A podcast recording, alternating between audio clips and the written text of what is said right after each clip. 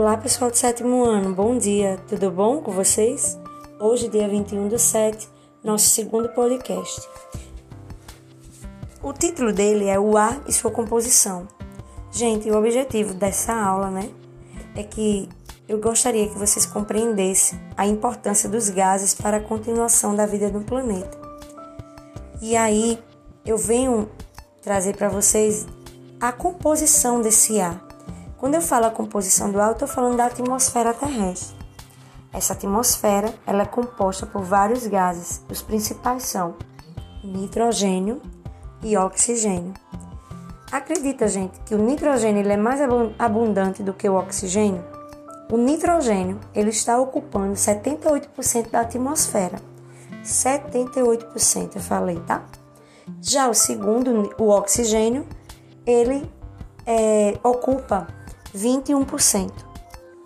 O restante é ocupado pelo gás carbônico, tem 1%, e pelos gases nobres, que são compreendidos por elementos como o argônio, o criptônio, xenônio, o hélio, o neônio e radônio. É importante, gente, que vocês conheçam esses gases e as aplicações dele. Por exemplo, alguns gases nobres, como o hélio, ele é utilizado na medicina. Sabe que área?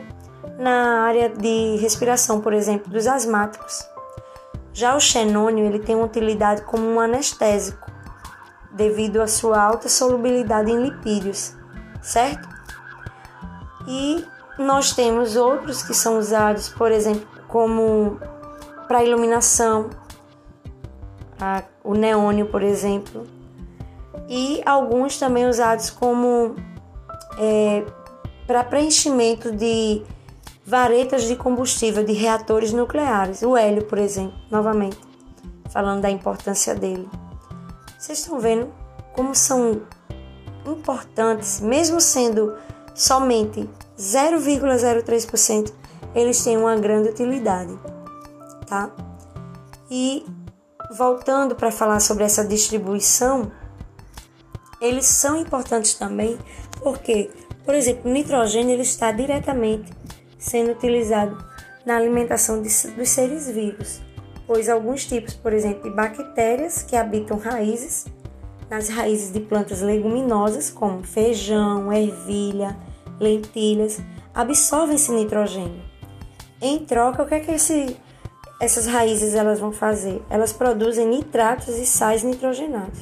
Essas, corrigindo, essas bactérias. Elementos de vital importância para essas plantas. Ó, é uma relação mutualística aí, né, gente? Que podem servir de alimentos para vários animais e também para o homem. O oxigênio, esse nem se fala, ele é muito importante para a manutenção da vida do homem e dos animais que habitam a Terra. Através de quê, gente? Da respiração, né? E a gente absorve esse oxigênio que vai atuar na produção de energia para o organismo. O gás carbônico, ele é importante para a manutenção da vida também dos vegetais, que vão utilizar durante a fotossíntese, absorvem esse gás na presença de luz e água e produzem o que? A glicose e energia, mais energia. Durante esse processo ocorre o que? A liberação dele, desse gás né, carbônico. Os gases nobres que eu já citei para vocês, eles, apesar de estarem pouco né, na atmosfera, lembram do percentual que eu falei? Quem lembra? Foi 0,03%, não foi? Eles têm, gente, é, importantes utilidades, como eu disse, na medicina, mas eu queria destacar outras que eu não citei antes, como em máquinas fotográficas e balões de ar.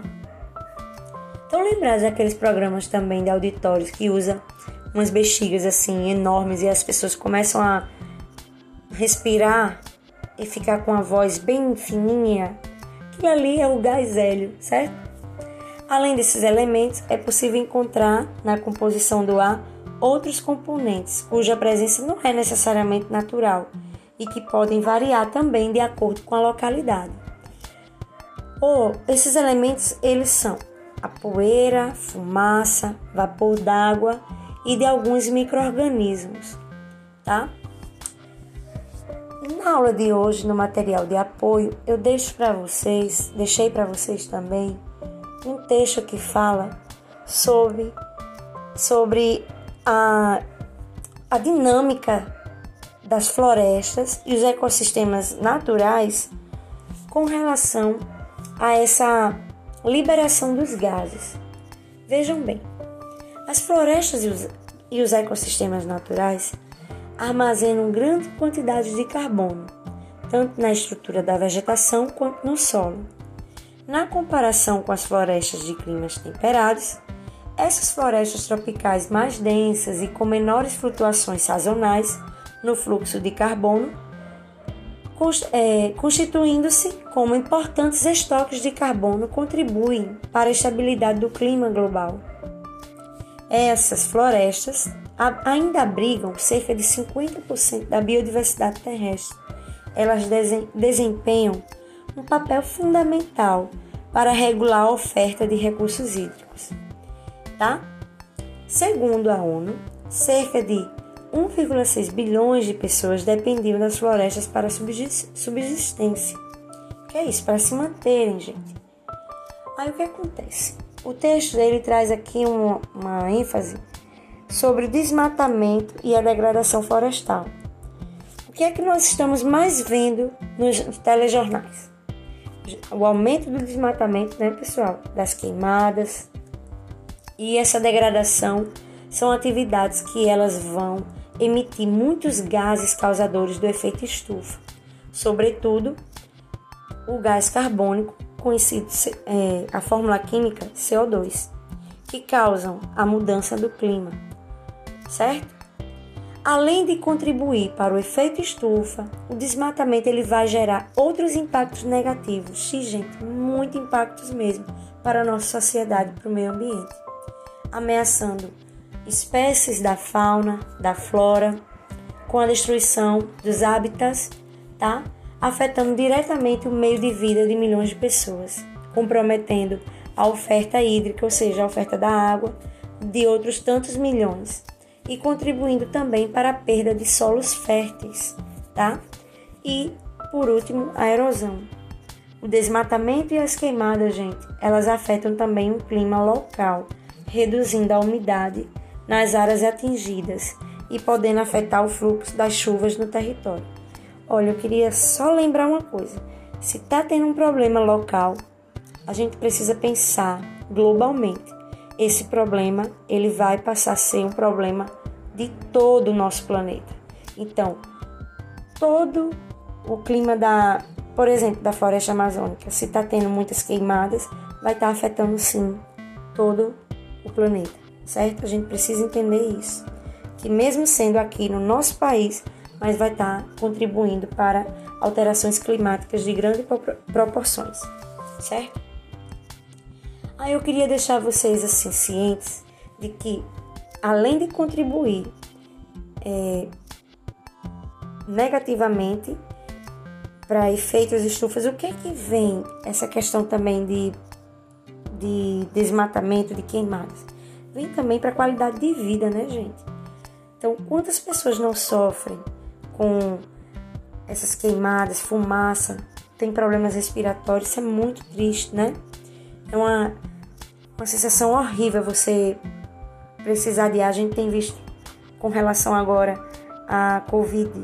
As pessoas podem ter o dinheiro que for, mas o ar é fundamental. E se ele não tiver qualidade, nós teremos problemas respiratórios não é isso? Então, além desses problemas, eu queria lembrar também para nossa saúde, essa questão da qualidade do ar também é muito importante, certo? Então, gente, é, deixo para vocês cinco questões que elas estão valendo o equivalente a dois pontos, tá bom? Façam com calma. Vocês têm o texto, tem o podcast em que eu explico, desde o início eu venho explicando a composição do ar e trago agora para vocês um pouco dessa relação da dinâmica para a manutenção da vida, né, dos seres vivos, tá? E finalizo esse podcast falando com relação às florestas, né, que estão sendo desmatadas e essas queimadas que vêm contribuindo também para a questão do efeito estufa, tá? Então vai ficar legal vocês ouvirem esse podcast e também ler o texto para poder responder esse exercício, tá bom? Eu, eu vou ficando por aqui, agradeço a atenção e espero que tenha contribuído, contribuído com o aprendizado de vocês, tá? Um bom dia, uma boa aula, um bom aprendizado. Até a próxima, pessoal!